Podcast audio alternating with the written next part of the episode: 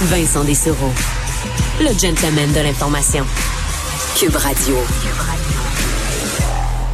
C'est l'heure de la chronique juridique avec Nada Boumefta. Bon lundi, Nada. Bonjour Vincent, bon lundi. Alors, on commence avec euh, un homme de 22 ans atteint par balle euh, hier soir dans l'arrondissement Villeray, Saint-Michel, par, par, extension. Il a succombé à ses blessures. Oui, un autre homicide par balle. On est rendu à notre 17e là, sur l'île de Montréal. Encore une fois, par des armes à feu illégales et euh, par des groupes de jeunes.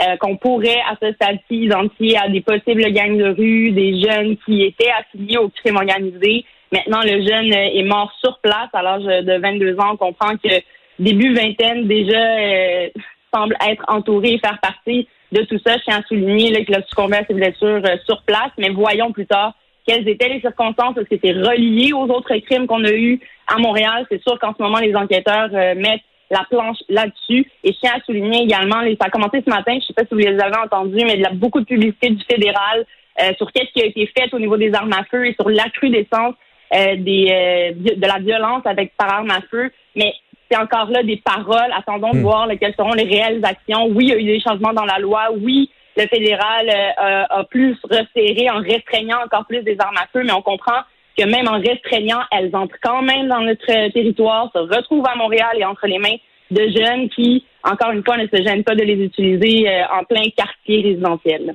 Oui, c'est ça, des publicités qui, euh, qui veulent surtout peut-être sauver la face du gouvernement qu'autre chose. Là. J'ai l'impression qu'ils citent plus là, justement des changements qui ont été faits dans le passé dans la loi et souligner l'existence de restrictions au niveau des armes à feu. Mais est-ce que vraiment on touche le bon public d'abord en passant ces messages-là? Est-ce qu'on va toucher ces jeunes-là qui sont beaucoup plus présents sur les réseaux sociaux que sur nos radios ou médias traditionnels? Alors tout ça est questionné, mais là, on tombe plutôt dans mon opinion au niveau de la communication et du lien avec ces jeunes-là qui peuvent être des jeunes délinquants euh, malheureusement. Et on peut se dire aussi là, c'est du plus du travail policier, mais euh, que euh, des fois on se dit pourquoi la police ils font pas d'arrestation, mais ça peut aussi être on est sur le point de faire une rafle de, de plusieurs personnes, puis on est obligé d'attendre, on sait pas où ils en sont dans leur enquête ou dans leur travail. on peut avoir du nouveau un matin qui va être bien impressionnant, mais ça on le sait pas, on le saura pas avant que ça se passe non plus c'est ça, il est clair euh, qu'il y a possiblement des gens qui sont enquêtés, des gens qui sont sous, sont sous surveillance. Les policiers ont le droit de le faire s'ils obtiennent des mandats, par exemple, pour mettre sous écoute ou filmer ou faire de la filature. Donc, effectivement, il y a peut-être des, gens en ce moment qui sont sous la mire des enquêteurs, mais qui ne sont pas arrêtés.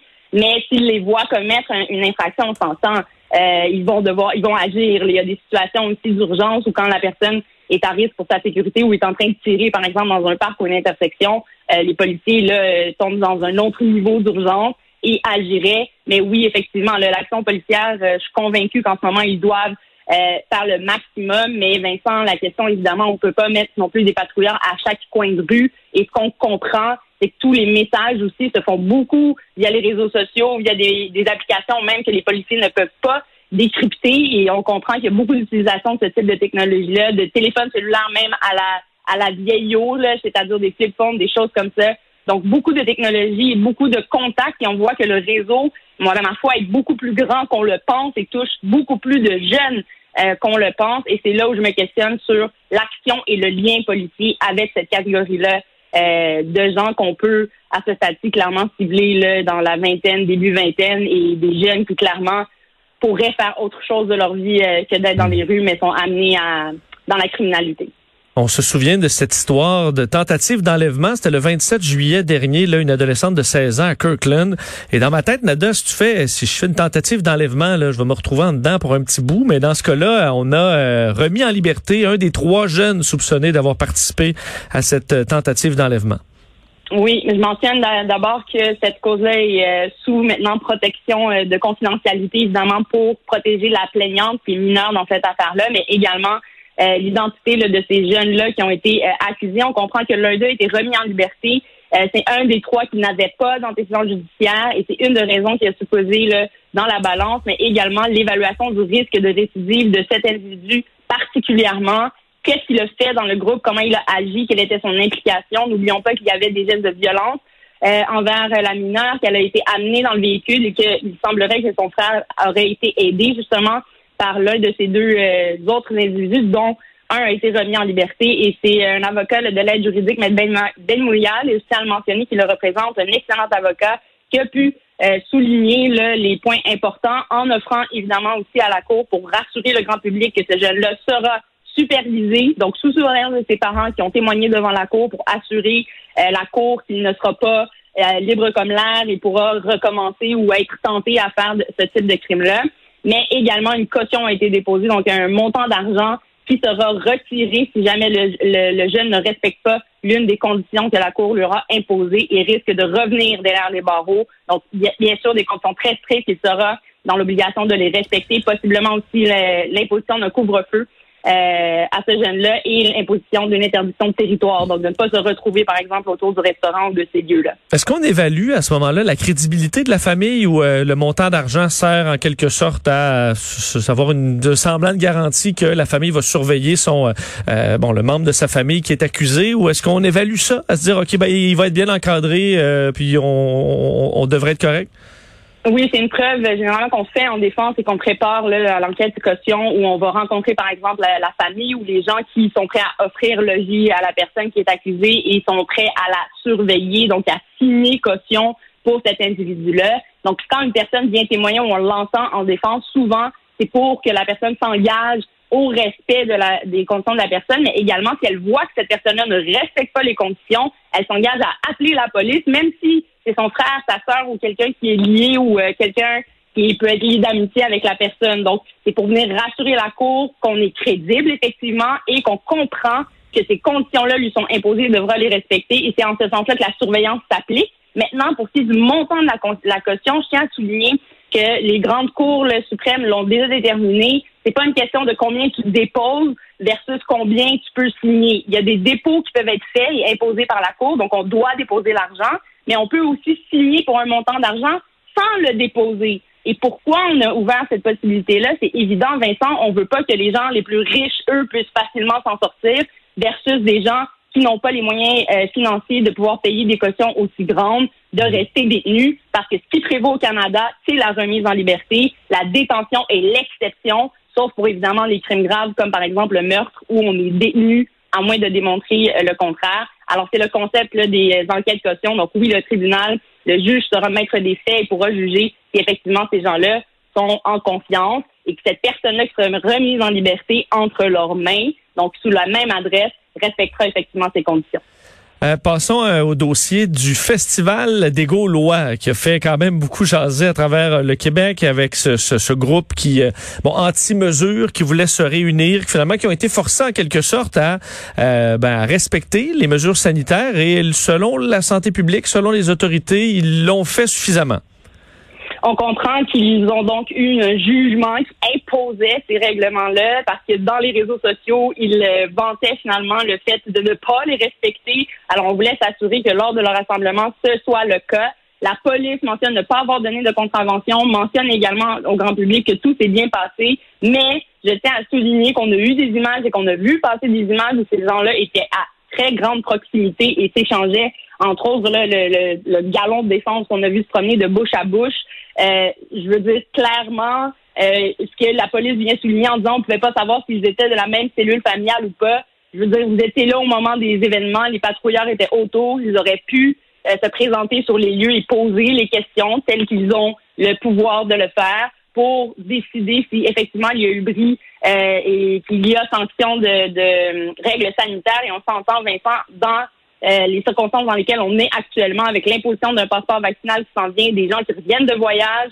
Euh, on risque d'avoir probablement une autre vague. Alors, je pense ici, les policiers là, qui mentionnent qu'ils n'étaient pas là 24 heures 7 derrière tout le monde durant tout l'événement.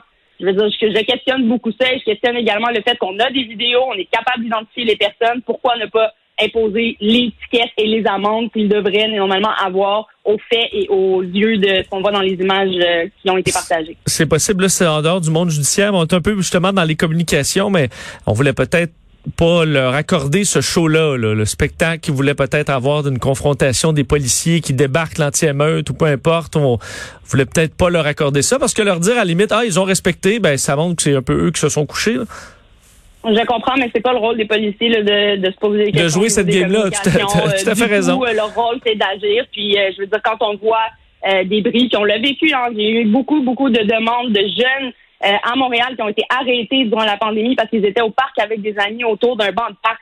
je veux dire, ici, clairement, on a, on peut faire des moyens party, comme l'a dit notre premier ministre, et les, avec les circonstances et la crudescence des cas, euh, je veux dire, la police aurait été en pouvoir d'agir et je pense hmm. pas que c'est à eux de se poser la question est-ce que ça va faire un boom politique ou pas?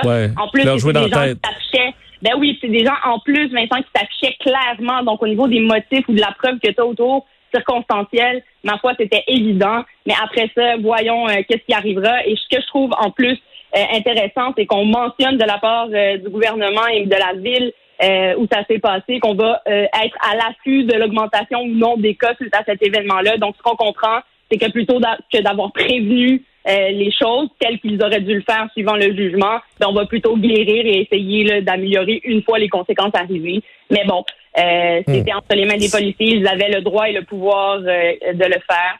je questionne ce travail-là, mais on souligne que selon eux, l'événement s'est bien passé, mais je le questionne en fonction des images qu'on a vues parce que j'imagine le chef de police qui sort en disant on veut vraiment remercier les gens là, du Festival gaulois qui se sont vraiment pliés à toutes les recommandations, se sont tenus tranquilles, vraiment un respect sans faille. Ça me fait beaucoup rire, mais je t'avoue que je comprends que c'est pas le rôle des, euh, des, des, autorités de faire ça. D'ailleurs, parce qu'on a vu une journaliste de Radio-Canada se faire intimider, là, les, euh, des, un mm. gars qui est allé porter une moufette. Euh, nous, j'ai des collègues à TVA à Québec qui se sont fait, petit des, prendre en photo, insulter, mm-hmm. menacer. Euh, à quel point ça, il y a une ligne où on, il peut avoir une intervention policière ou pas? Est-ce que d'aller te porter une moufette morte à côté, ça peut être illégal ou euh, on est toujours dans ce qui est toléré?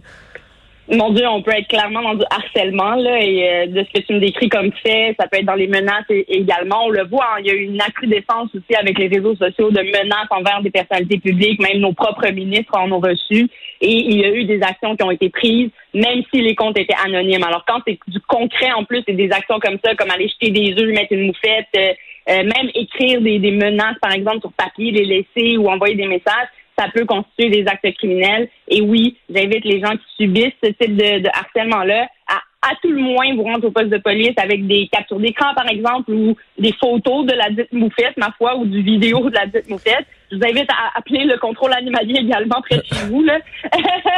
Petit rapport, là, mais suivez les règles également municipales. Mais euh, allez le faire, porter plainte. Si jamais c'est répété que c'est la même personne, ben, j'invite les gens à tenir ce que j'appelle un petit journal. Donc, notez les dates, le plus de détails possible, le plus de preuves possibles que vous pouvez amener au poste et demander par une déclaration. Si les policiers peuvent agir, ils le feront, ils vont vous tenir au courant. Si jamais votre déclaration n'est pas suffisante, ils vont vous le dire. On va, on est en enquête, et on va vous, on va voir qu'est-ce qu'on peut faire euh, dans les circonstances. Mais évidemment, si on est rendu presque au porche de votre maison, euh, à vous mettre des animaux. Euh, je veux dire, c'est un peu douteux et vous pourriez craindre pour votre sécurité euh, de là à aller voir la police. Oui. Excellent. Mais c'est bien dit. Merci beaucoup, Nada. On se reparle demain. Merci, Vincent.